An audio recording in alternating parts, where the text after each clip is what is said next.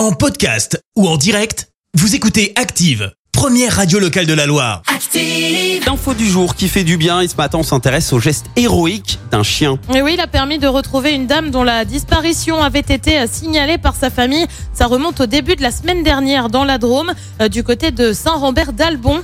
Une octogénaire ne donne plus de nouvelles après être partie faire sa promenade habituelle, atteinte de la maladie d'Alzheimer. Elle s'était déjà perdue en mai dernier. La brigade cynophile est alors envoyée sur place et c'est un chien de la race Saint-Hubert qui permet de retrouver l'octogénaire. Réputé pour avoir un flair supérieur, il a pu retrouver la trace de la disparue. Elle se trouvait en fait deux kilomètres plus loin sur un chemin, sur un chemin de terre désorienté et frigorifié. Elle a été prise en charge par les pompiers. Merci, vous avez écouté Active Radio, la première radio locale de la Loire. Active.